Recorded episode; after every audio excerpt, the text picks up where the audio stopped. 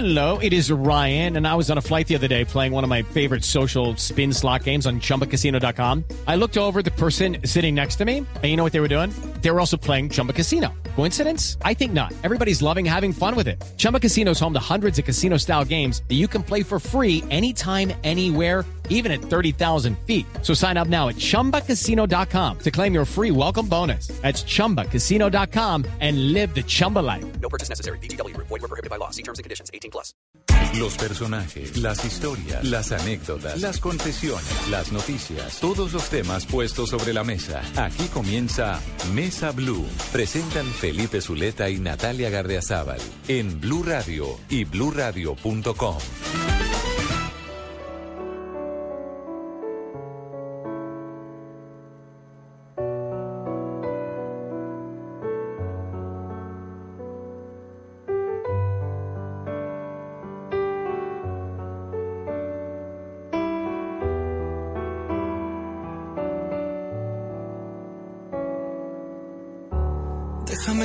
quedar a tu lado.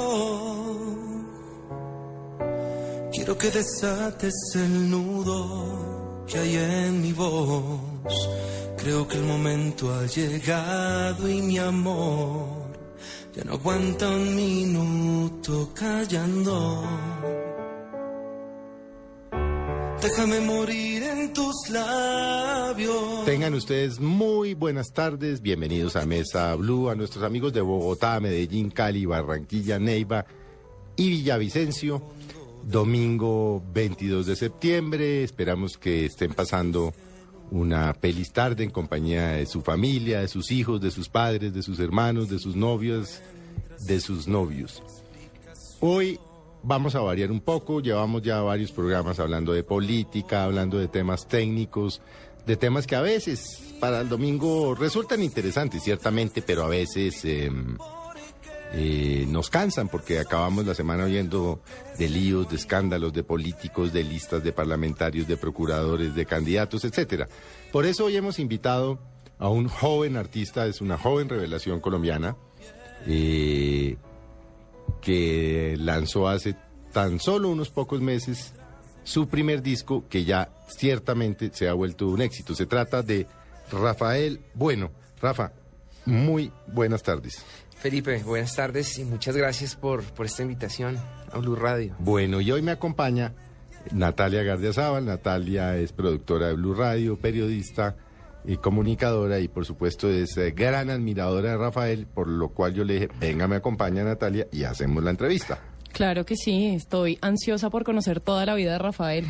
Bueno, bueno, Rafael, hablemos de sus inicios. ¿Por qué se metió en una vaina tan difícil y tan loca como tratar uno de ser famoso cantante? Porque era lo que mi corazón me decía realmente. Desde niño yo sentí esa necesidad de la música. Y como que la música también me llamaba, ¿no? Me llamaba para que yo estuviera ahí, como, compa- como compartiéndola. Entonces, era algo inevitable. Siento que desde muy niño la, la, la música, como te digo, se fue involucrando en mi vida de muchas maneras. A nivel personal, a nivel emocional, a nivel sentimental. Y, y pues bueno, ya hoy se convirtió en mi vida entera. El cantar, el entregar a la gente canciones. Y este disco que es pues mi primer bebé musical, que se llama Una historia que contar. Pero ¿por qué meter? Usted viene de una familia de empresarios y no era, no era más cómodo continuar ahí con la plata de los abuelos y los papás y esa vaina a meterse uno en esta, esta locura. Yo creo que uno tiene que hacer lo que le gusta, independientemente de, de lo que el entorno te, te esté mostrando. Eh, Dios te da una vocación, Dios te da algo para, para hacer, o, o la energía que sea arriba, pero algo te dice a ti lo que tú como persona tienes.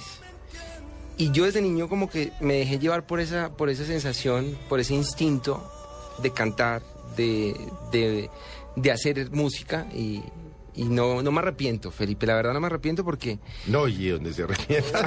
No, ya es Ya imposible. Sí, sí, sí. ¿Cuántos sí, sí. años es que lleva dedicado a esto desde chiquito, no? Desde los 12. ¿Y qué edad tiene Rafael? Tengo 34. Me imagino. Quisiera decir 22 o 24, pero que es como difícil. Parece de 24. Sí, se ve de 24, ¿Cierto o no, podríamos decir que sí, Sí. sí, yo tengo 23 y pareces de 24. Bueno, Entonces, muchísimas bien. gracias por el, por el piropo.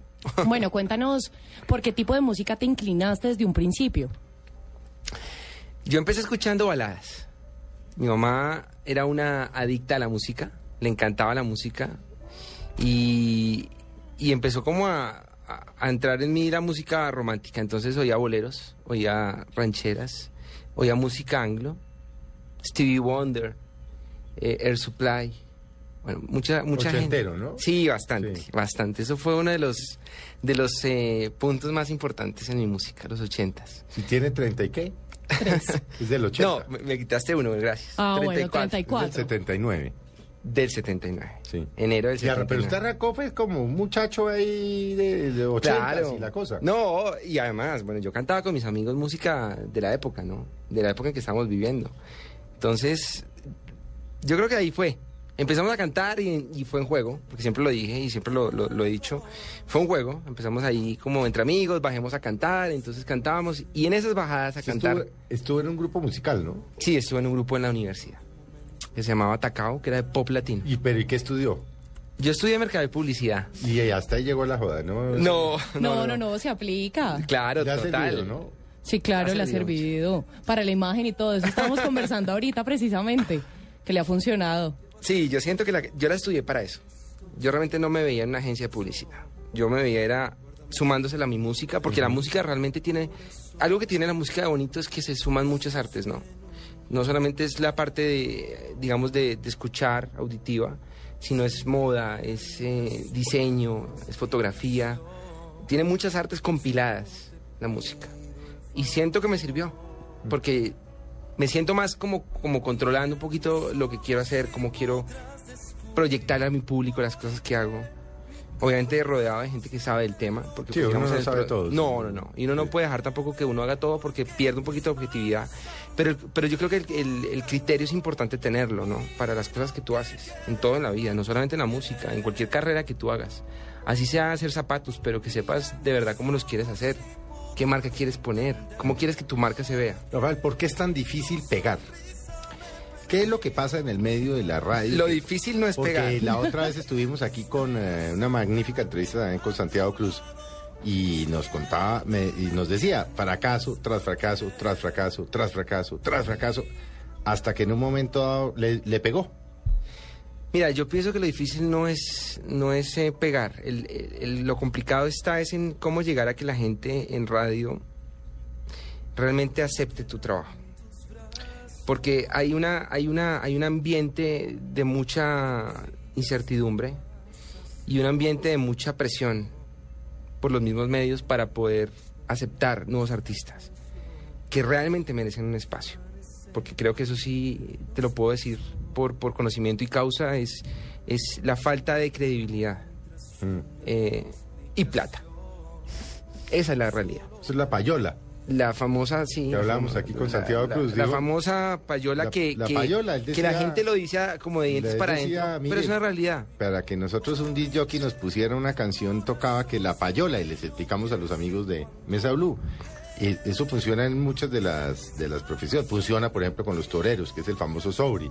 Sí, claro. Y es para que los periodistas que cubren las corridas digan que fue una corrida maravillosa, que no sé qué. Total. Y es un secreto a voces. Y es que muchos, no todos, por supuesto, de los disc jockey, hermano, quiere que su disco suene, pague. Sí. Mira, es una... Es Eso una no- pero eso no es triste. O sea, no es Pues muy debería ser talento Mira, nada más, que- ¿no? más Deberían que- tener en cuenta no el es tanto talento. que sea triste, porque realmente yo creo que un artista, y sobre todo en el caso mío, para mí lo más importante es el público, para mí lo más importante son mis fans, que son las que realmente te dicen la realidad y los que, los que te dicen la verdad de lo que tu música está haciendo. Mi música es para la gente, mi música no es simplemente para un director de radio. Obviamente soy consciente de que la radio es importante para mi música porque necesito también que más gente llegue a No, es conocerla. que si no suena en radio, No suena. Pero estábamos, mira, o estábamos en hace poco- televisión, o en estábamos no sé hace dónde, poco. no aunque las redes sociales han variado en algo eso, ¿no? Sí, un poco. A eso iba. Eh, Hace poco estuve en Bomb Music Market porque tuve la, el- digamos, la suerte de, de quedar seleccionado por. ¿Qué es eso? No, es no una me hable- rueda, bueno, es una rueda de negocios. Ah, no, a mí es no me una rueda- hable de chino. A mí explíqueme. Sí, a mí Por favor. Es una rueda de negocios donde tienes la Bomb posibilidad. Music Market, Bomb ¿sabes? Music Market que lo hizo la Cámara de Comercio por medio del equipo de Fernán Martínez. Ellos fueron los que se encargaron de toda Sí. la, la producción del evento. Sí. Fue un evento muy importante porque digamos que uno llega a conocer mucho lo que les está pasando a muchos de los artistas, colegas, amigos míos, gente que está en el mismo en la misma lucha hubo conferencias con gente muy importante de la música. Y todo lleva al punto en donde estamos, que es que no puede uno depender de radio, no puede depender uno de un canal de video para que tu video rote. Hoy en día el mundo se ha globalizado un poco más y eso tiene que servir. Y ha servido mucho para los artistas, porque creo que ya podemos llegarle a mucha más gente sin necesidad de estar necesariamente estar en una radio, ¿no? Hay muchas radios ya hoy por internet. Hay muchos canales de, de videos, YouTube, por ejemplo, es un canal importantísimo hoy en día para muchos artistas. Pues por YouTube lanzan muchos videos los Claro, artistas. Claro. Entonces siento que como que no se puede uno solamente limitar a radio, aunque no dejo de, de reconocer que es importante y, y el mayor deseo que yo tengo es que va, o sea, que suene eh, mi disco. Estamos en ese proceso, en ese trabajo día a día. Como te digo, es, es uno nadar muchas veces en- eh, contra la Sí, corriente. es lo que hay. sí. Pero yo lo decidí, yo lo decidí y no me arrepiento. Porque de verdad, eh, como te digo Felipe, el público es el que te dice todos los días lo que tú estás haciendo. Y es el que te da la luz verde o luz roja para, para definir qué pasa, ¿no? Sí. Rafael, ¿qué estudio de música tiene usted? Bueno, yo soy empírico. Sí, Una gran voz. parte, gran parte es empírica. Pero yo veo, yo veo en algún concierto suyo vi que usted se mete con los músicos y, y, pues no los critica, les dice váyase por aquí, váyase por allá. O sea, algo tiene que saber de música. Sí. Bueno, digamos que hay una parte que es, es innata en mí, que eso, eso viene contigo en la sangre, la música. Yo siempre he sentido la música eh, de una manera muy especial que vibra en mi cuerpo, ¿no? Yo cuando hablo con mis músicos los les hablo como estando hablando contigo. Yo no me pongo a hablarles de métale una- un sol o un silencio ahí, o sea, palabras técnicas porque realmente eh, desconozco un poco el tema. Los músicos míos me entienden cuando yo les hablo con un lenguaje normal. Sí, hermano, ábrame un espacio ahí, eso. O métale un bajo, coloquial. un slap y un glissando en algún momento y le hago el ruido con el, como si yo fuera el bajo, porque creo que es la forma de comunicarse. La música es, es así. O sea, la música es, no, es, no es tan técnica como la gente la cree. Tuve, obviamente, para mi voz sí tuve unos maestros. Tuvo técnica musical. Sí, ¿no? sí, tuve, tuve dos maestros, uno cubano que se llama Ben Facón, que era- es un cantante lírico. Conocí que pero yo tenía en esa época 18 años, ahí me enseñó algunas técnicas. Después con Jackie Rosso también tuve otra, otra parte de, de estudios. Y lo demás es el día a día. Todos los días y cantando todos los días. Aprendiendo Yo así todo el esté- tiempo. Así esté en el escenario o no esté, yo necesito estar cantando. Uno no, no se puede creer que porque canta ya es un músculo, como cualquier otro. Es como el deportista, sí. Claro. claro, Entonces, cantando todo el tiempo. es una disciplina, por eso te digo que es una carrera de, de- no solamente de, de perseverancia, de paciencia, sino de, de mucha disciplina. Y en donde todos los días tienes que estar preparando. Preparando e innovando, creería yo. Sí. Bueno, cuéntame por qué te saliste del grupo. ¿Por qué decidiste empezar como solista? Era una decisión que yo venía estudiando hace mucho tiempo. Creo que era un grupo importante, me sirvió como plataforma para mi música porque realmente perdí el miedo escénico, que es lo que a los artistas, a todos nos pasa al principio, que es como el encontrarse con las miradas de la gente y no saber qué hacer. Me temblaba la mano, por ejemplo, se me secaba la garganta, esos eran los síntomas más importantes. Me empezaba a dar sueño, como que empezaba a bostezar. Hay cosas que nos han perdido. Digamos que la ansiedad, ese, ese cosquilleo como en la parte como del... Pero eso no es lo la- que los mueve un poco a todos. Total. Esa angustia, esos nervios. Yo creo que ese el día que deje de pasar eso, yo creo que ya se acaba la magia. Y creo que nos pasa a todos, desde la gente que está comenzando, la gente que ya en un proceso, hasta la gente que está muy arriba. Es esa ansiedad porque cada público es nuevo, cada escenario y cada concierto es diferente. Entonces creo que es importante uno no perder eso, pero sí es importante el tema de, de- del proceso, digamos, que yo viví con el grupo, porque como te digo, fue una experiencia muy bonita, pero sentí en un momento de mi vida que tocaba parar, porque ya sentí que, que podía arrancar solo. Me sentía capaz de, de- de poder controlar al 100% mi carrera. Muchas veces cuando estás en grupos tienes que depender de muchos comentarios, de No, a muchas... muchos les ha pasado que empezaron en grupos, ¿no? Sí. Juanes. La mayoría, empezó con- sí. En Equimosis creo que se llamaba. Equimosis. Sí. Entonces tomé la decisión y no me arrepiento, porque de verdad me siento muy pleno y muy contento. Bueno, ¿y quién compone? ¿Cómo es el tema de quién compone? Porque usted compone o tiene unos compositores, Sí. se sienta con ellos. Y porque, por ejemplo, cuando hablamos con Santiago, él decía que él se la pasa componiendo, componiendo, componiendo, componiendo, componiendo, que escribe bota, que escribe bota. Eh, creo que creo que Santiago nos dijo que él tampoco lee mm, partitura. Dijo, yo grabo en una grabadora y después claro. se lo llevo a un músico para que Eso lo haga. nos pasa. Uno muchas veces está así y de pronto se le pasa un coro. Yo empecé con Dame, que es una de las canciones del disco, empezó así. Yo toco guitarra La toco para mí, como para, para herramienta. No es que yo me pare en el escenario a tocar guitarra, cantar, lo puedo hacer, pero me siento que le dejo más bien al guitarrista que tengo. Al que sabe, mejor dicho. Sí. Yo controlo lo que puedo controlar. Lo que siento que no puedo controlar al 100%, prefiero de- dejárselo a la persona que lo pueda hacer. Pero empecé a tocar guitarra, entonces empecé a hacer un ritmo, un, un riff de guitarra, como un ritmo. Y se fue quedando el ritmo y dije, bueno, ahora qué letra le meto. Pero esto es de meses. No, eh, yo no tengo esa inspiración Ah, no, de... Momentánea. Pero hay, hay unos que sí. Sí, hay- hay gente que un sí. don Hay gente que le fluye que en de un una momento vez, de tú un le momento dices, a otro. claro, sí, le dices, claro. hagamos una canción y se la hacen aquí. Yo soy un poco más demorado en eso, porque pues digamos, estoy en un proceso también ahí y empecé a hacer la canción, después le metí el coro, después empecé como a escribir y grababa, iba en el carro y grababa un, porque se me metía en la cabeza algo y decía, tengo que grabarlo porque después se me olvida. O nos pasa que estamos durmiendo y nos acordamos, se nos viene a la mente algo. Y toca levantarse y grabar porque se- esa es una musa inspiradora. Pues eso son 24 horas en función de esa vaina. Totalmente. Entonces, dejó est- esta canción quedó así, después ya como que la pude tener completa y se la entrega a Nicolás, que es el compositor de este ¿Nicolás disco. qué? Ruiz. Juan Nicolás Ruiz, él es el compositor, coproductor del disco conmigo, productor ejecutivo conmigo del disco y es mi mano derecha. Él es, aparte que le comentaba a Natalia antes de entrar a, a- a grabar, eh, era, era, era, aparte de eso era, era un, era un, era un, era mi mano derecha, ¿no? Sí, claro, el tu amigo me en estabas en el proyecto, en el proyecto era mi mano derecha y, y, y empezamos a trabajar este disco desde el principio, con muchas cosas importantes. Eh, entre esas fue empezar a decirle, a- darle a cada canción un norte, ¿no? Que era importante hacerlo. Eh, y creo que quedó muy, yo quedé muy satisfecho porque realmente hicimos un trabajo en equipo importante. Eh, como te digo, Nicolás sí tiene ese talento.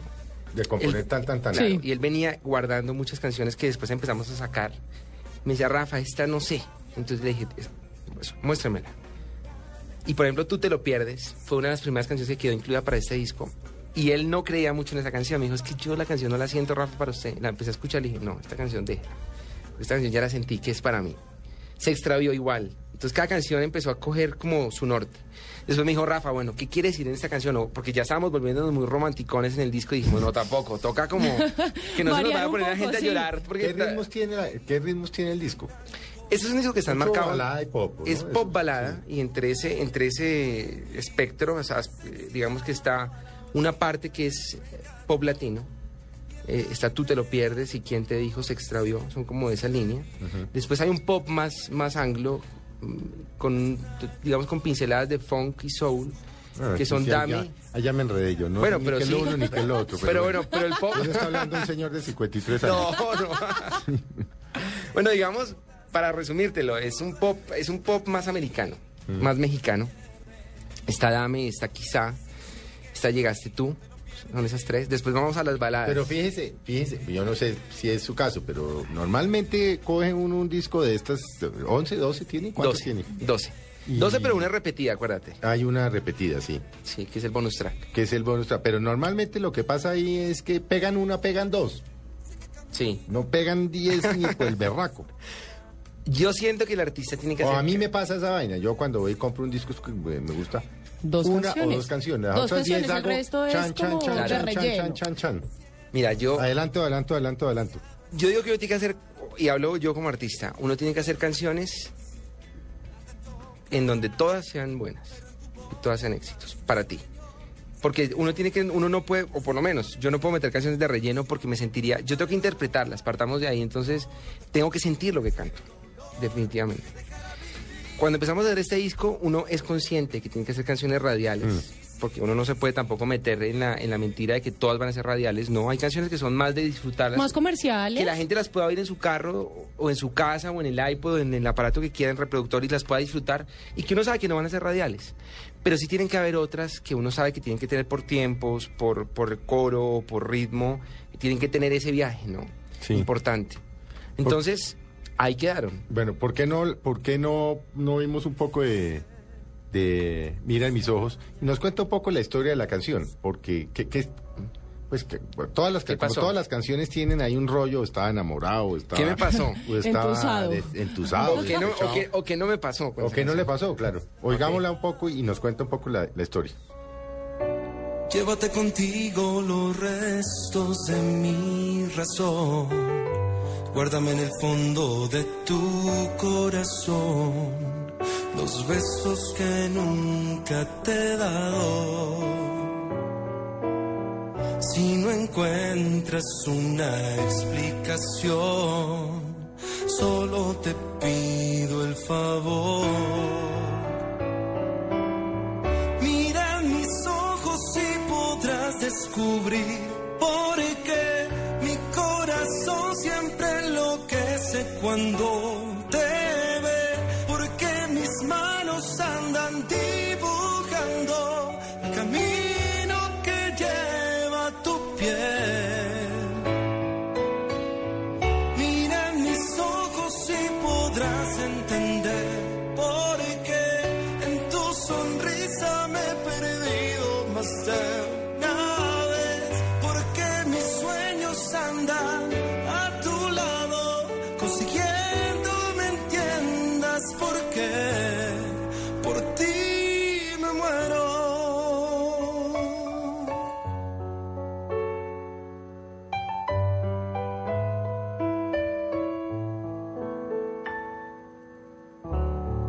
quedar en tus brazos.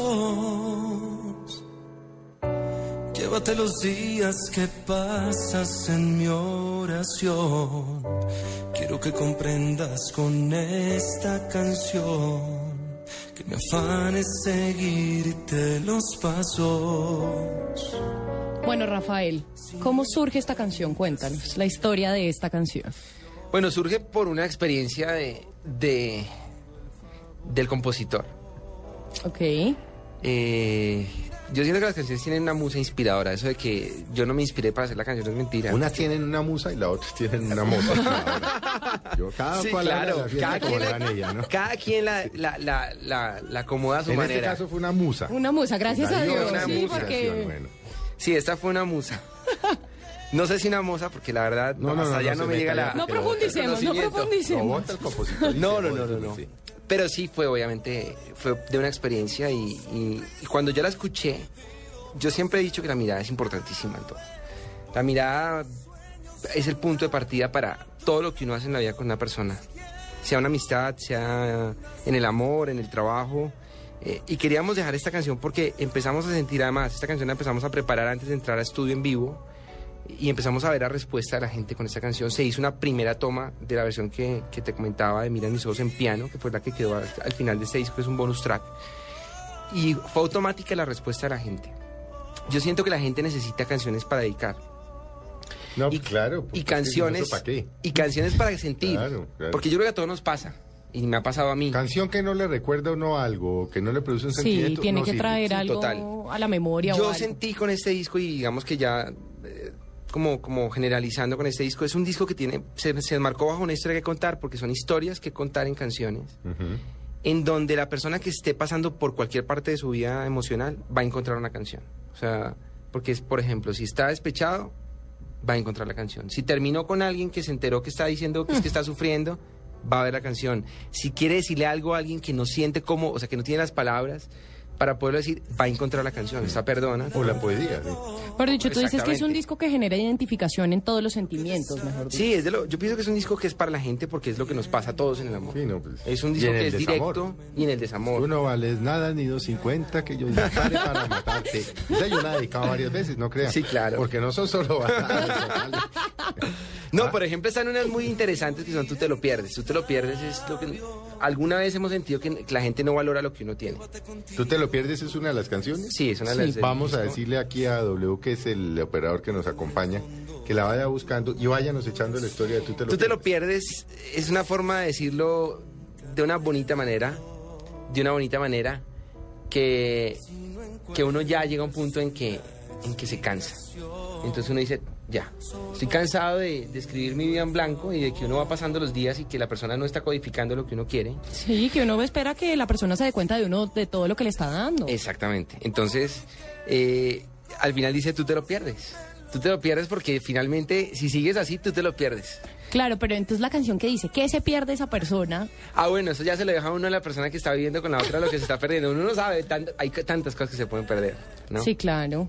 O sea, yo siento que cada persona tiene un encanto en muchas cosas. Hay gente que tiene encanto para, para enamorar, hay gente que tiene encanto para, para, o sea, entonces ya ahí tú dices, tú te lo pierdes. Uno sabe lo que uno tiene y, y ya si el otro no lo quiere valorar, pues bueno. Pues te lo perdiste. oiga.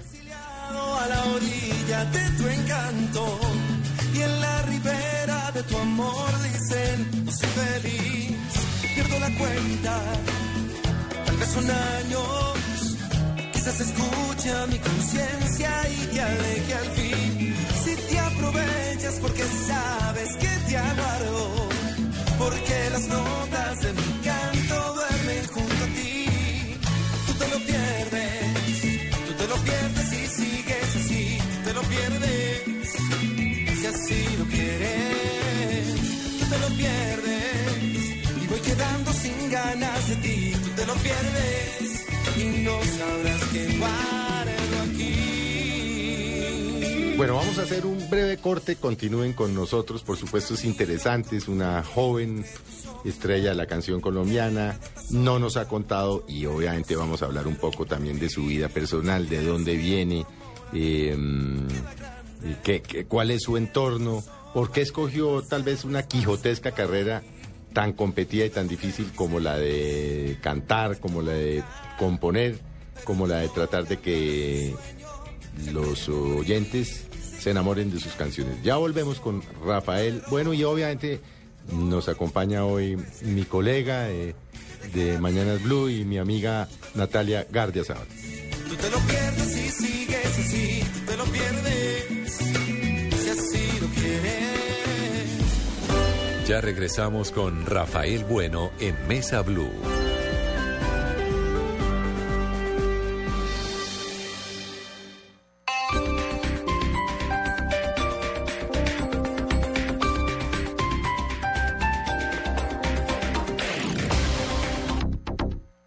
Pietran quiere demostrarte que hay muchas opciones para cuidar tu corazón. Una de ellas es convertirlo en un personaje virtual. Entra a tu tienda de aplicaciones, descarga la aplicación Corazón con doble P, manténlo feliz y saludable y podrás ganar un fin de semana en Santa Marta. Pietran, cuidarte es un placer. Promoción válida del 9 de septiembre al 9 de octubre de 2013. Consulta condiciones y restricciones en la línea 018 519 368 o ingresa a www.pietran.com.co.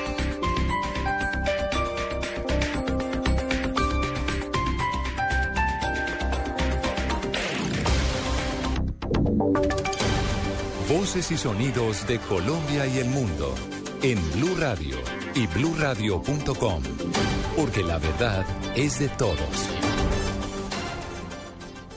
Es la 1 y 55 de la tarde. Estas son las noticias de Colombia y el mundo en Blue Radio. Sigue el desconcierto por la muerte de un militar en retiro que fue apuñalado por hinchas de millonarios cuando intentaba defender a su hijo. Las autoridades revelaron el retrato hablado del asesino del ex militar. Al respecto, el coronel Nelson Díaz, comandante de la policía de Engativá. Es una persona de aproximadamente 1,90 de estatura, tez blanca, nariz aguileña, tiene el cabello largo. Se ofrece una recompensa hasta de 15 millones de pesos por la captura del agresor, de la persona que cometió el homicidio. Nos unimos al clamor de la ciudadanía. La investigación va por buen camino hasta el momento. Una de la tarde, 55 minutos. El Polo Democrático Alternativo tiene la plena convicción de que ganará las elecciones presidenciales en el 2014. La información la tiene Daniela Morales. La presidenta del Polo Democrático, Clara López, aseguró que según las encuestas, ella podría ser la próxima mandataria del país y darle la guerra a Juan Manuel Santos. Y hemos visto la verdadera encuesta. Es una encuesta popular muy grande que le da algo de credibilidad a la que se publicó más temprano esta semana, en la que mi nombre está empatada con el presidente de la República en favorabilidad de voto para las próximas elecciones. Vamos a llevar el mensaje de la paz, vamos a llevar un mensaje de justicia social y con eso estamos seguros que le vamos a disputar y con éxito la presidencia de la República a Juan Manuel Santos. Aseguró que es necesario un enfrentamiento de ideas políticas y con garantías. Señaló que ya es hora de un cambio en el país. Daniela Morales, Blue Radio. Una de la tarde, 56 minutos, las autoridades en Cali realizaron operativos sorpresa en los establecimientos nocturnos. 16 locales fueron cerrados por no cumplir con los requerimientos, informa François Martínez. El comandante de la policía de Cali, general Fabio Castañeda, aseguró que los locales intervenidos incumplían con las normas mínimas de seguridad. Tuvimos 60 establecimientos de comercio, fueron requisados, de ellos 16 cerrados, en un trabajo articulado, revisando palmo a palmo entradas, salidas, lo que es seguridad industrial, las salidas de emergencia, temas sanitarios, salud igualmente, y eso encontramos algunos establecimientos, cinco de ellos que estaban en un lleno total. Según la Asociación de Establecimientos Nocturnos Azonot, en la capital del Valle del Cauca operan ilegalmente 2.300 locales. François Martínez, Blue Radio Cali. Una de la tarde 57 minutos. En información internacional se agrava la situación en Kenia. Aumentó el número de muertos en una toma terrorista en un centro comercial en Nairobi, la capital de Kenia. Miguel Garzón, ¿cuál es la situación? La Cruz Roja de Kenia elevó a 68 el número de muertos en el asalto con rehenes llevado a cabo por la milicia radical islámica Al-Shabaab a un importante centro comercial de Nairobi. La organización aumentó el número de víctimas tras recuperar nueve cadáveres en la operación de rescate que adelanta un grupo especial de las fuerzas de seguridad israelíes que colabora con el ejército de Kenia en una operación para liberar los rehenes que mantiene el grupo. Los terroristas permanecen atrincherados en un gran supermercado que hay en el interior del complejo desde hace ya más de 32 horas. Medios internacionales informan que de acuerdo a algunos testigos, rehenes estarían siendo ejecutados dentro del edificio y sus cuerpos lanzados por las ventanas. Sin embargo, estas informaciones no han podido ser corroboradas. Miguel Garzón, Blue Radio. Una de la tarde 58 minutos y precisamente hace pocos minutos el gobierno colombiano expresó su rechazo ante este ataque terrorista en Kenia. Julián Calderón. A través de un comunicado oficial del Ministerio de Relaciones Exteriores, el gobierno del presidente Juan Manuel Santos rechazó lo que calificó como un claro ataque terrorista perpetrado por el grupo radical somalí Al-Shabaab y que hasta el momento deja 68 personas muertas y una cantidad de heridos que se cuentan por cientos. La canciller María Ángela Holguín manifestó la solidaridad de los colombianos con el pueblo y el gobierno de Kenia en este difícil momento. El texto finaliza señalando que Colombia rechaza y condena el terrorismo y lamenta este terrible hecho ocurrido en un país como Kenia, que ha luchado contra este flagelo durante los últimos años, por lo que espera que el gobierno resuelva pronto la situación y ofrece la ayuda que pueda necesitar y que quisiera solicitar a Colombia. Julián Calderón, Blue Radio. Noticias contra reloj en Blue Radio. Una de la tarde 59 minutos, la cifra con un 42,5% de los votos, la canciller alemana y líder cristiano-demócrata Ángel- Angela Merkel se pu- impuso en las elecciones generales, mientras que el Partido Socialdemócrata obtuvo un 26,5%. Esto según los sondeos a pie de una de la televisión pública ZDF al cierre de los colegios electorales. Quedamos atentos a las denuncias por parte de la prensa brasilera de retrasos eh, en las obras en los aeropuertos de siete de las 12 ciudades brasileñas, sedes del Mundial de Fútbol que comenzará en nueve meses. Dos de la tarde, noticia en desarrollo, un indígena brasileño que pertenecía a la guerrilla de las FARC se entregó a las autoridades colombianas y denunció que este grupo armado tiene en sus filas a por lo menos 30 aborígenes de varias etnias reclutados a la fuerza. Así informó hace pocos minutos el ejército colombiano. Son las 2 de la tarde y para la ampliación de estas y otras noticias, consulte nuestra página de internet www.bluradio.com. Sigan en Mesa Blue. En Blue Radio te vamos a dar el mejor regalo de amor y amistad.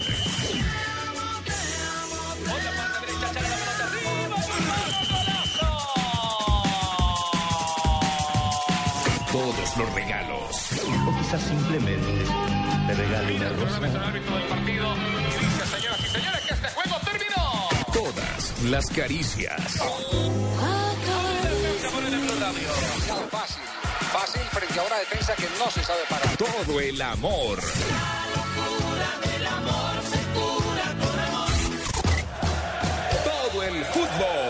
Este domingo, Cúcuta, Medellín y Quindío, Cali. Y todo lo que pasa en el mundo del fútbol.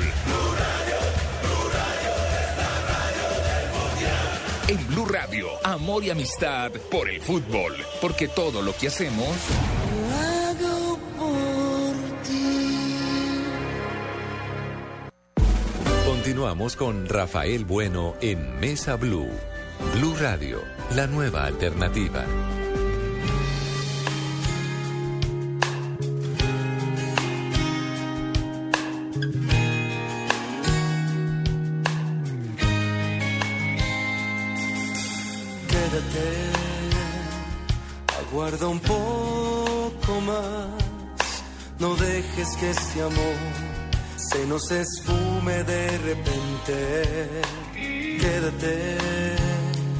Bueno, seguimos aquí en Mesa Blue con nuestro invitado del día de hoy, domingo 22 de septiembre, Rafael Bueno, y claro que con Felipe. Muchas gracias por la invitación. Aquí está su casa, Natalia. Muchísimas de gracias. Blue Radio. Bueno, ahora vamos a hablar un poco más de tu vida personal. Cuéntanos cómo es tu vida personal en este momento. ¿Estás con alguien? Pues mira, mi... vi- mi... Gracias por tu pregunta, muy amable. Yo aquí, mire, como diría mi tía de Baguette, Creo que me va a poner blue. No me va a poner rojo, no, me, va a poner- me acaba de poner blue. Eh, mi corazón está muy bien. Estoy muy contento. La verdad, no me puedo quejar. No me puedo quejar. Estoy enamorado de la mujer. Tiene nombre. Tiene edad y apellido también. Eh, y pues feliz. Feliz, Natalia. No solamente por eso, sino porque, como te decía, por hacer lo que más me gusta, que es cantar. Que es lo que tanto disfruto, realmente. Yo tengo dos amores inmensos en mi vida, bueno, tres. Realmente son mis mayores amores, mi mamá, el amor de mi vida, que es mi corazón, y mi música. Esos son mis tres amores. Y cada una es celosa de otra. O sea, todas tienen su, su propia personalidad. Claro. Claro. Eh, y aunque uno no lo quiera, la música se vuelve como, una, como un matrimonio, ¿no? En donde te exige, en donde te, te pide tiempo. Claro, en porque donde no solamente es uno creer que canta y, y la gente y tiene cosas sacrificadas, muchas. Y a medida que tú vas avanzando y que las cosas se van volviendo más interesantes, es más, más el sacrificio que tienes que hacer. ¿Y por la música te ha tocado sacrificar parte de tu relación o tiempo con tu mamá, que me dices que es tu Sí. otro amor? Sí, claro. Sí, claro, uno tiene que sacrificar tiempos. Muchas veces. Y, y normalmente, se sacri- o sin querer queriendo, caen en fechas. A veces no pasa nada, ¿no? A veces hay fechas muertas. Sí. Pero a veces llega un concierto y hay un evento importante con la familia. Entre otras, cosas, eh, entre otras cosas, he visto que los últimos como seis o siete meses, todos los fines de semana estaban diferentes en la media torta, en, Se han en- movido. en eventos, en RCN, en vainas de McDonald's. Sí, se han movido cosas importantes. He quedado seleccionado ya en dos ocasiones con el distrito, con Idartes. eh, eh, tuvimos un concierto por una convocatoria que hubo, en donde quedé ¿Qué por serenata por Bogotá. Es que hasta estuvo en Serenata por Bogotá, ¿no? Yo le hice una Y serenata. eso es compitiendo, ¿no? Sí, realmente la competencia. Bueno, yo siempre he dicho que la competencia, Felipe, es contigo mismo. Mm. Yo creo que los artistas no podemos pensar en competir uno con el otro. Yo creo que cada día uno está con ser mejor, perfeccionar lo que uno tiene. Pero digamos que si entra uno en una, en una lista de artistas que tienen que audicionar, esta fue por audición en vivo con mis músicos en la media torta, se hizo antes la audición. Yo tuve la suerte de quedar con, el- con un puntaje importante, digamos que fui el artista que, que tuve la, el mayor punto, la segunda mayor puntuación en toda la convocatoria en, en vivo cosa que me alegra porque pues realmente yo soy un artista que me he hecho en vivo, ese, ese es mi fuerte Sí. y lo disfruto plenamente. Entonces quedamos seleccionados, ahí se hizo la serenata por Bogotá, eso fue el 3 de agosto. Estuve con todos mis músicos, que son siete músicos en el escenario conmigo, y ahorita quedé seleccionado para otra, que se llama Corredor Cultural Centro, y Darte se está ahorita proyectando. Y ¿Qué es eso? ¿Qué es Corredor Es- Cultural Centro? Bogotá está haciendo ahorita y, en especial Idartes. Hay que, hay que decirlo que tan, tan crítico a veces que es uno del alcalde Petro y la Bogotá más humana, pero Bogotá humana, pero han hecho cosas culturales. Se han hecho importantes, cosas, sí, claro. No hay que Yo creo que uno tiene que involucrarse, tiene que estar uno al día a día con las cosas. Las cosas no te llegan a la casa. El internet está, pero uno tiene que también buscar. Mm. ¿Qué es Corredor Cultural Centro? Mira, Bogotá está en un momento ahorita en donde quieren reactivar el centro de Bogotá. Porque se ha visto que está un poco Abandonado. abandonado, está, Poco no, está olvidado. mm, está abandonado, así, sí. exactamente. Entonces, ¿qué han hecho? Van a abrir una, un espacio para artistas donde van a ubicar escenarios en diferentes zonas del centro de Bogotá para presentar los conciertos. Se hizo una, una convocatoria de muchos artistas, quedaron seleccionados 18 o 16, yo estoy entre esos artistas. Y es que cogen varios puntos del centro. Sí. y Te pongo un ejemplo, al frente sí. del Museo Nacional. Pum, tal día, allá hay, Sí. o es un mismo día, ¿cómo funciona? Bueno, creo que van a ser varios días, Sí. eh, donde van a haber dos artistas por, por día, eh, y van ubicándolos en diferentes zonas de Bogotá.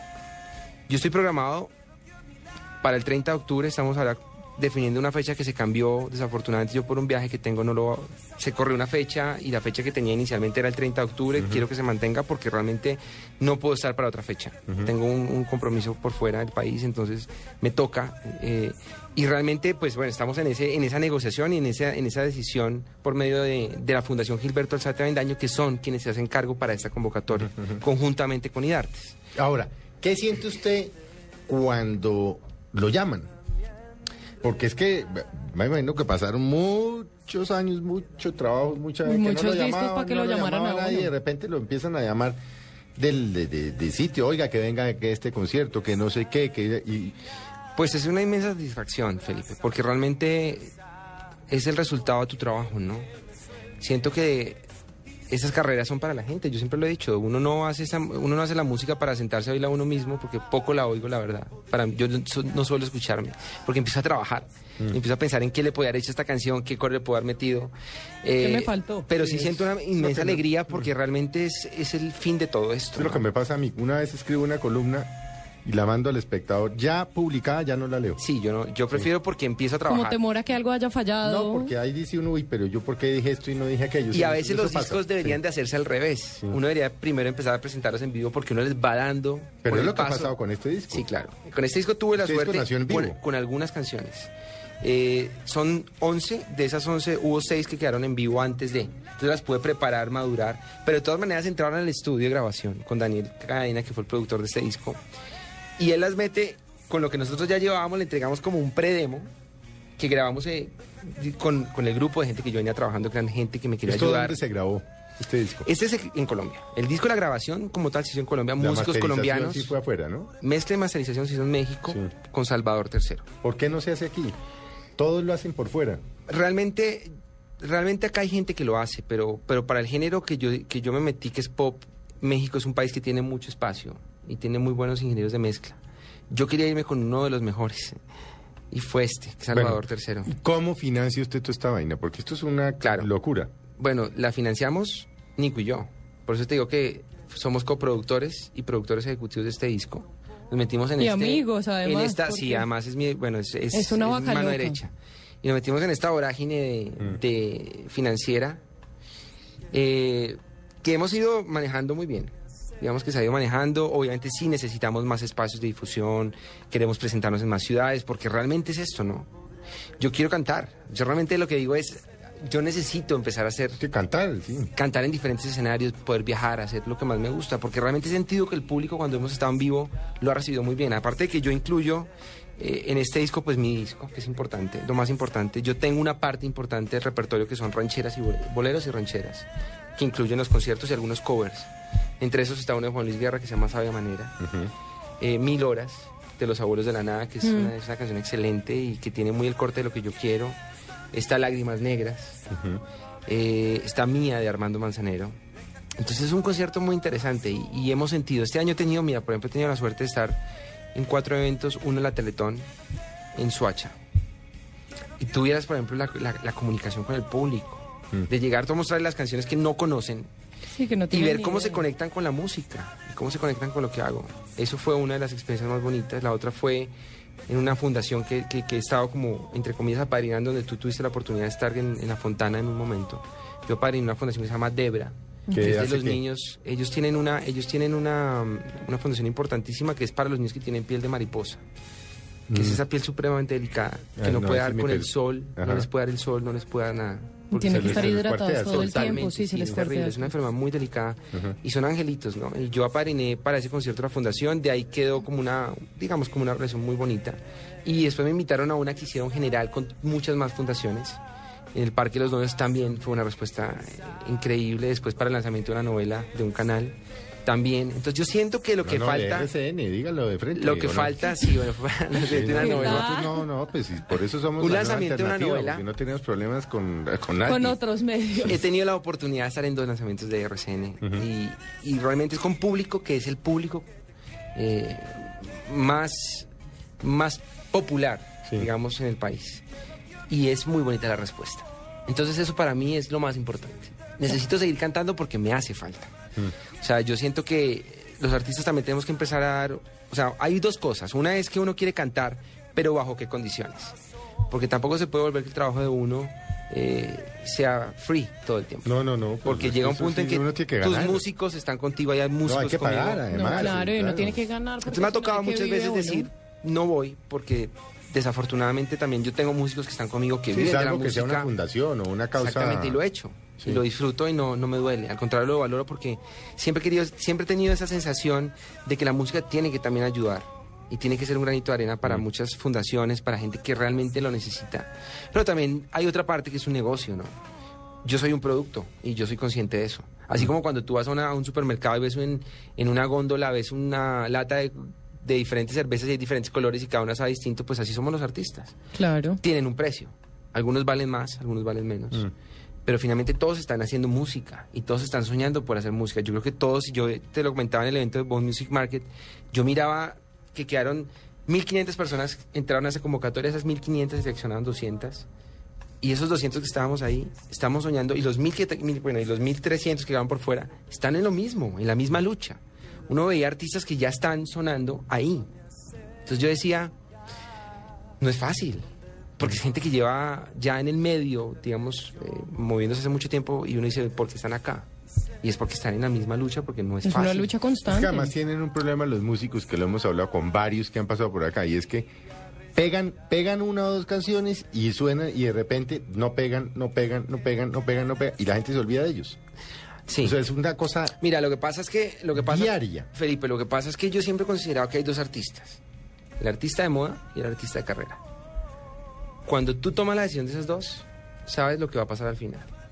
El artista de moda es un artista que surge, pero... pega y punto, pero fue. es, cuando tú estás haciendo una carrera, es más larga, es más difícil. Mm. Porque estás haciendo música con calidad. Y yo trato de hacer música no pensando en lo que el mercado, siendo consciente del mercado, obviamente. Yo no me puedo desentender de eso, pero sí haciendo música para la gente, Mm. que me nace del corazón, que yo canto con el alma porque la siento, porque realmente para mí es eso, que cuando la gente oiga una canción diga, me transportó porque sentí, me acordé de esta relación que tuve con esa persona, o quiero eh, mostrársela porque realmente ya encontré Que con música las palabras que yo no tenía para decir. Eso es para mí lo más importante. Rafael, y, y- y esto no es un poco frustración tras frustración? Tiene un poco de eso. Tiene un poco de eso. Tiene un poquito de, de, de momentos de debilidad. Que uno dice, ah, y de yo para crisis. me metí en esta Porque a veces uno siente. ¿sabes? A veces uno siente que depende. Estas carreras dependen de mucha gente. No dependes de ti mismo. Mm. Yo cuando me monto al escenario, por ejemplo, me entrego a mi música. Mm. Pero dependo de gente atrás. Dependo de ingenieros de sonido. Dependo de ingenieros de luces. No, pero sobre todo depende del que cuando estás, cuando estás en un disco, Claro, depende del que, está, Obvio, de del los que sale o no a oyentes, de comprar. los fans. Claro. Y eso, y para que tú puedas lograr eso, tienes que depender de mucha gente alrededor que se encarga de ayudar a proyectar eso. Entonces, a veces sí sientes que, que la gente no estaba, digamos que, codificada contigo en eso, ¿no? Entonces, a veces sí hay momentos, no te puedo negar, que hay momentos de. Y no hay días en que uno se levanta y dice, ah, qué mamera esta vaina no pegó, No, vuelve no, no. y arranca, porque Mira, a todos yo- les ha pasado. Hay, hay un punto, hay un punto importante en todo esto y es que, como te decía, la música tiene un, un- un- el más importante juez de la música es el público. Es lo único. Y el más importante. Sí, claro. que es al que yo le hago la música. A mis fans, a la gente que se sigue sumando a mi música todos los días, es para ellos la música. Yo no estoy haciendo música para un director de radio porque para mí el director de radio tiene sus gustos, como los tiene cualquiera. O sea, y no podemos pensar que a todos les va a gustar mi música. Yo soy consciente que habrá gente a la que le gustó y habrá gente a la que no. ¿A qué, ¿A qué atribuye usted que usted pegó durísimo en México? En México se hace Es- muy no, buena. es, no es un poco eh, que nadie es profeta de su tierra, porque Hay- pegó hay parte. durísimo, durísimo Hay- hay- en México. Entró pues a las a los tablas o como se llame esa vaina. Y, y, y, y- y en Colombia le ha costado más trabajo. Hay parte de eso. Hay parte de que nadie es profeta en su tierra, pero también es que siento que en México se está haciendo muy buena música. Pero es que en México hay más competencia. Claro, es que más eso es lo que es competencia. irónico. Y más con tu tipo de Sí, música. con el género mío. Por eso yo te decía que cuando mandé a mezclar este disco, por eso lo quería hacer allá, porque allá están empapados del tema. Muy Mm. bien. En Argentina también. Eh, y yo cuando, cuando empecé a tener contacto con México, sentí de una automáticamente la respuesta. Gran parte de los fans son mexicanos, por ejemplo. No, por eso Gran parte de Venezuela. Mira, por ejemplo, Venezuela es un- Suena es un, y- mercado importante. Y en. Latinoamérica está sonando un jugo en las Ha sonado en emisoras. sí. Hemos estado abriendo mucho camino en Costa Rica, en Venezuela, en, en Chile, en Canadá, en México. O sea, hay, hay una lista ya de muchas emisoras que están empezando a rotar la música. Y todo ha sido por redes. Porque alguien llegó y les dijo, oiga, yo oía a una Escuché persona que está en Colombia que se llama. Rafael Bueno y me gustó. Y me contactan, Rafa, es que queremos hacerte una entrevista para una radio, por ejemplo, online o una radio en Monterrey, por ejemplo, en RW Cardel, que es una emisora en, en- en Cardel, que queda en Veracruz. Está sonando la música. En España, por ejemplo, en Mallorca, está sonando la música. Entonces, como que yo siento, por eso te digo, es el mayor, o sea, para mí la mayor gasolina para mi música es el público. Y es lo que yo siento todos los días. Lo que me escriben en Twitter, lo que me escriben en Facebook, lo que me escriben en, en muchas partes donde yo puedo acceder a ver lo que hacen. El público es lo que te motiva a ti a no desfallecer en esta lucha constante Total. de... Y, y lo que mi corazón y mi alma me dicen. Yo tomé una decisión en mi vida que es esta, en la cual ya no me puedo echar para atrás. ¿Pero usted vive esto o papá? No. Papá bolsillo, papá bolsillo, mamá bolsillo ayudan. No, no creas. Hay una parte en donde, en donde Ayudan, sí ¿no? me... ah, No, yo me ayudo. No, obviamente. Yo me ayudo porque conciertos, pero- yo me ayudo, o sea, no, yo me ayudo con otras, digamos, con otras alternativas. Eh, en este momento la música me ha implicado es invertir en mí. Sí, esto no es gasto, es inversión. Es inversión eh, a corto, mediano y largo plazo. Pero estoy pensando en el corto, porque si yo me pongo a pensar en el futuro, no vivo el presente. Y yo prefiero vivir el hoy. ¿Y qué va a Ah, pasar no, el hoy? día a día, sí. Porque yo poner- mañana no sé. Se va a poner Ahora, a No, ni idea que vaya a pasar, preocuparse sí. de No, lo que no, no. puede no pasar. Yo lo que digo es que uno tiene que trabajar todos los días por esto. Esto es una carrera de no parar, de persistencia, de insistencia, de perseverancia, disciplina y no parar y luchar por lo que uno hace y por lo que uno quiere hacer. Porque para mí lo más importante, Felipe y Natalia, es que cuando me levanto todos los días, yo me levanto feliz. Porque me levanto haciendo lo que más me gusta, que es cantar, que es hacer música. ¿Y usted canta toda hora en la ducha, en la Yo canto todo el tiempo. Si alguien me llega, mira, si alguien Debe me- ser imposible si alguien me llega a ver en el carro se va a dar cuenta de lo que me pasa. Yo Canta. canto en el carro como si estuviera cantando en un concierto. O sea, no mis canciones. ¿no? O sea, uno en un semáforo te encuentra ahí, mejor dicho, apasionado con la canción. trato de simular. Cuando paro digo, bueno, ya me está viendo mucha gente. entonces, cuando voy andando es que puedo como liberarme. Pero lo necesito, es una necesidad. Si a mí me dicen, Rafa, así como el cuerpo dicen que es el 80% de, de agua, Sí. Para mí es el 80 o 90% de música. El día que a mí me falte la música... canta en la ducha y mientras se lava los dientes y mientras está todo. Bueno, lavándome los dientes me queda como complicado. Pero debe ser pero, complicadísimo vivir, pero, ¿o no? pero sí, sí, Sí, por ejemplo, bastante. en el carro sí lo hago. O sea, yo pongo la música que me gusta, los artistas que me gustan y empiezo a cantar. Y canto todo el tiempo. Y es como una, si estoy feliz, canto. Mm. Y si tengo algo como de tristeza, canto. Y si estoy ilusionado, canto. Y si algo me pasó bonito, canto. O sea, para mí la música es todo el medio emocional mío. Mm. Y lo necesito, nece- o sea, el día que por ejemplo siento que la garganta la tengo un poco cansada, porque a veces pasa. Que a veces hay días en que uno ya, porque se trasnochó, porque... Es como si me quitaran una parte que no puedo yo transmitir. Sí, Porque te es hace falta cantar todo el es tiempo. mi manera más directa de ser yo. Entonces sí es, es importante, es importante. Ya hace ejercicios ahí de garganta y. Sí, claro, los calentamientos que, Que que hay la para la lengua, voz, que que son no- Bueno, ¿y qué chistosísimos. tomas? Esos También son- para la garganta. Yo pensé que me iba a Los, decir, bueno, pero hazlo los, sacar. calentamientos, los calentamientos son chistos, porque no sí, son, son, muecas, ¿no? son, son muecas. Sacar Parecen un la pa- lengua y parecen así. un payaso. Sí, sí, sí, sí, sí. Pero son importantes, son necesarios. Yo cuando voy a ensayar, por ejemplo, en mi casa, que hago lo de- con las pistas, caliento. Y después de, de cantar, tengo que dejar un tiempo de reposo. El dormir es muy importante para los músicos, y para, bueno, en, especial para los cantantes. La gente identifica cantante con rumba y es lo peor para el cantante. Para, para los cantantes, o por lo menos Sí. para mí, yo hablo a título personal, yo necesito descansar muchísimo. Para mí lo más importante es el sueño. El sueño me permite a mí al otro día poder tener mi voz perfecta.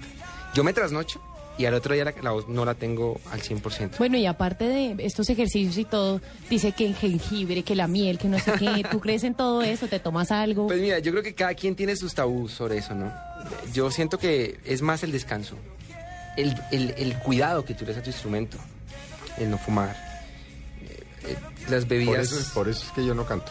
¿Sí yo también, igual. Yo creo que ahí fue donde... do- ahí está, Felipe, la Ahí respuesta. está la falla de... Pero digamos que la miel y el jengibre sirven, porque por ejemplo el jengibre es una es un es Desinfectante, un, es un desfin- sí, y es muy bueno, entonces un- no está de menos tú hacerlo, ¿no? Tomar Sí, claro. unas goticas de, de jengibre, por ejemplo, cortado o, o- En agüita, yo me lo tomo en agüita, agüita de o jengibre. propóleo, por ejemplo, el propóleo El es muy propóleo bueno dicen también. las abuelas que era bueno, ¿no? Entonces esas cosas sirven, pero el, el descanso, si tú puedes tomar propóleo, jengibre, lo que quieras, pero si estás trasnochado, ni el jengibre ni el No, pero propóleo dormir. te van a dejar que la voz esté otra vez perfecta. Y cuando tú empiezas un ritmo de conciertos donde son todos los días, y en donde, donde el desgaste físico es tan grande. Yo termino un concierto y termino como si hubiera estado en- haciendo ejercicio por la misma adrenalina. Horas, claro. O sea, uno no lo cree, pero en la media torta yo salgo de ahí y como que uno como que queda con la energía arriba. Entonces como que uno le aguanta como, parece uno una pila recargada y después empieza uno como en, en deceso. Sí, claro. Y ya cuando uno llega a la casa uno está es como si lo hubieran vaciado energéticamente. Pero es por la misma energía que tú recibes también. Entonces, si uno no tiene una, una disciplina de alimentación, de, de- de cuidado personal, eh, llega un momento en que la voz no te va a responder. ¿Y te has quedado sin voz? Eh, no, todavía no me ha pasado. No ha pasado. Embarradas en un concierto. Sí, claro, han pasado. "Uy, qué ¿Qué ha pasado? cagada". ¿Qué En la ha media- pasado? en la media- por ejemplo, una experiencia muy chistosa que tuve hace poco en, en la, la Fontana. Estábamos cantando y se fue la luz. Y todos quedamos como... Y la gente quedó como, bueno, ¿y entonces qué vamos a pasar? Y entonces Robin, que es el guitarrista, me dijo, Rafa, salvemos la patria porque falta... Además, en Claro, un hotel porque se va la luz. Sí, sí, sí. En un hotel no se tire porque la luz se fue. Bueno, no importa.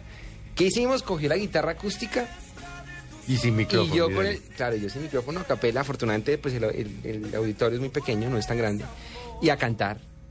Canté, creo que canté ese día, mira mis ojos, y fue mágico. Claro, es más Porque también de esos momentos así Claro. inesperados suelen salir cosas muy interesantes.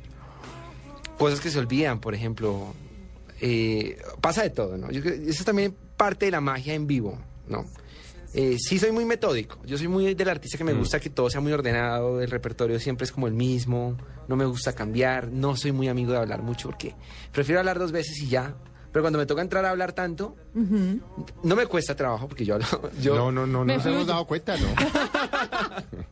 Pero, pero, pero a veces prefiero como dejar que la música hable. Pues si es que uno va a un concierto, no a que le hablen. eso sí es cierto, Exactamente. se Yo detesto cuando hablan y hablan y Sí, hablan. se y vuelve hablan. ya, ya se Pues vuelve una vaina repetitivo. sí. Entonces No, yo yo prefiero dos veces o una vez, eh, pero sí han pasado cositas así, han pasado cositas.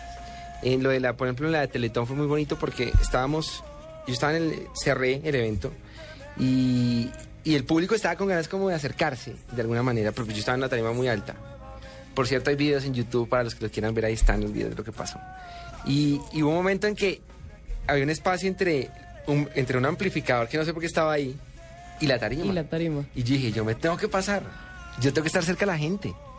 Porque yo lo disfruto. A mí el contacto con la gente es fundamental. Entonces me acuerdo que a los que estaban de organización de la policía, porque eso va con policía y todo, les dije, porfa, ténganme porque me puedo matar. Yo me llego a ir por ese hueco y Claro. quedo muerto ahí.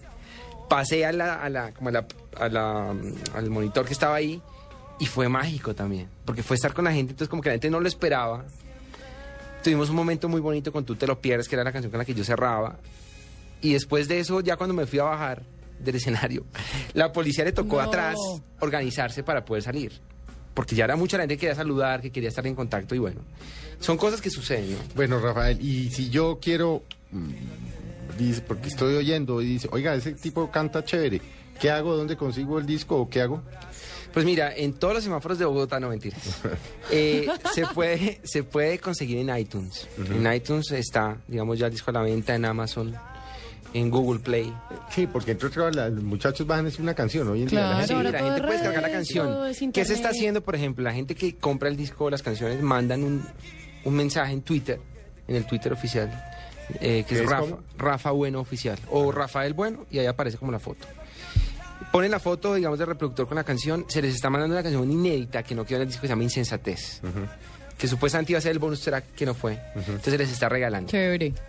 Eh, a la A gente que través de Twitter. a través de Twitter. Ponen la foto, digamos, de la- le toman la foto al iPod. escuchando esta canción Ah, y le la toman la foto- foto a su computador. Twitter. No, no, no, al No, al reproductor. reproductor donde estás escuchando la canción Ah. y la suben a, a Ah, yo- eso Twitter. yo no entiendo, pero ahora quién entiende. La suben y ya, con eso ya. Y con eso reciben la canción. Con eso reciben, la, mandan el correo, obviamente. Se está haciendo, por ejemplo, ahorita se han estado haciendo premios, se están regalando discos digitales cada semana o semana y media.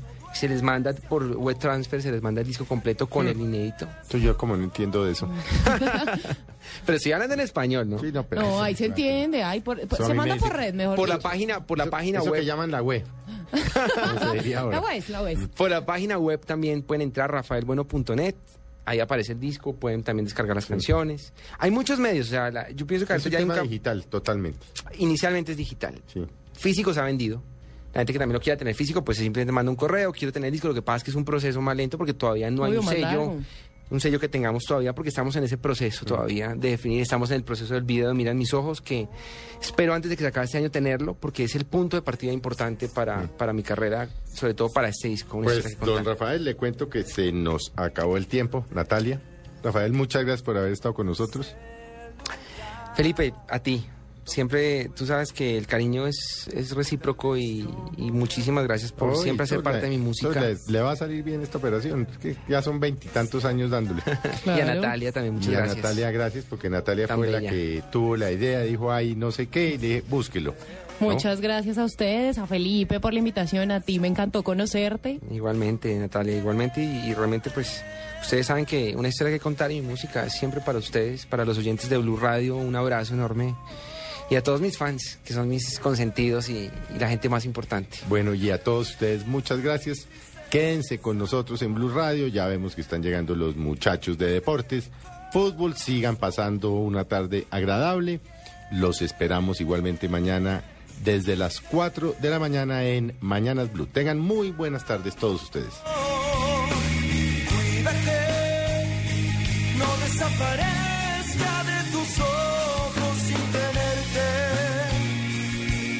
todo ese amor, deja que todo ese amor dure para siempre.